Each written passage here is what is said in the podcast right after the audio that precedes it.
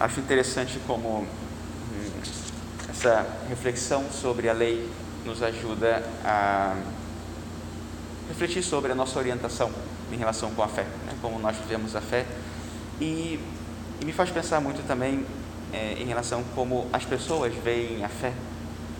Hoje nós temos essa impressão, eu acho que é mais do que uma impressão, de que mesmo numa cultura cristã, aparentemente, as pessoas não aceitam o cristianismo como nós compreendemos. E eu me pergunto, qual é a razão de ser?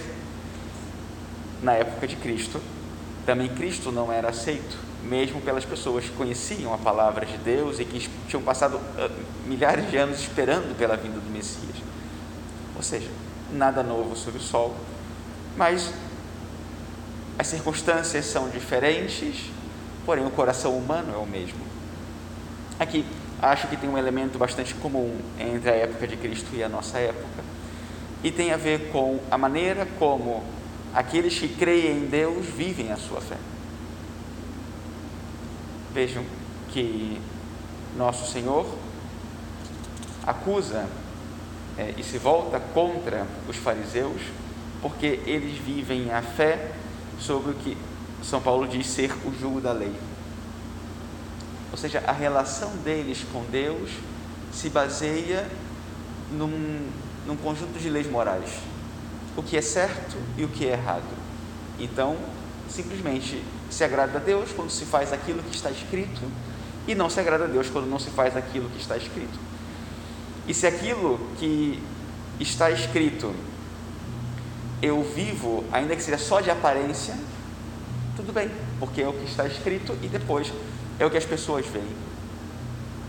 É claro, a fé não parte nem da relação com o Deus vivo e nem se vive a partir de convicções, ou seja, é uma fé morta. Uma fé morta é incoerente, é inautêntica, não pode convencer a ninguém da sua verdade, porque ela mesma não está viva. Nós mesmos, em muitos momentos da vida, temos a sensação de que a fé é um peso. E possivelmente porque nós mesmos olhamos para a nossa fé como um conjunto de leis, como está certo ou está errado. Para quem crê, a lei não é um peso, é o mínimo que se deve viver da fé, mas é porque a fé se baseia na relação com o Deus vivo e, portanto, na lei do amor, que até pode parecer para nós contraditório. A lei do amor ou é amor ou é lei, porque se fosse amor não precisava de lei. Mas é que o nosso coração tem necessidade de alguns parâmetros, alguns balizadores objetivos que me digam, ok, até aqui posso chegar.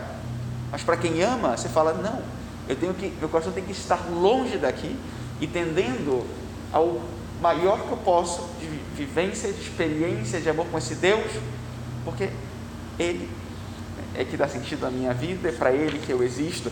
E se Ele me ama do modo como Ele me ama, a ponto de entregar a sua vida por mim numa cruz, esse é o mínimo que eu posso fazer. Na verdade, toda a minha vida deveria ser para Ele, e esse entregar toda a minha vida para Ele deveria ser minha grande alegria. É uma outra coisa. E claro, se Deus realmente fosse a nossa alegria e se a lei fosse o mínimo, então também, naturalmente, a nossa vida seria expressão dessa fé e desse amor de Deus e o mundo se convenceria de algum modo disso. E tantas pessoas que hoje nós achamos que se opõem à igreja, nós daríamos conta de que, na verdade, eles se opõem à contradição que nós mesmos vivemos por expressar a fé através de uma lei e nós mesmos não sermos capazes de viver essa lei. Porque Deus e o amor dele não estão no centro da nossa vida, mas a lei.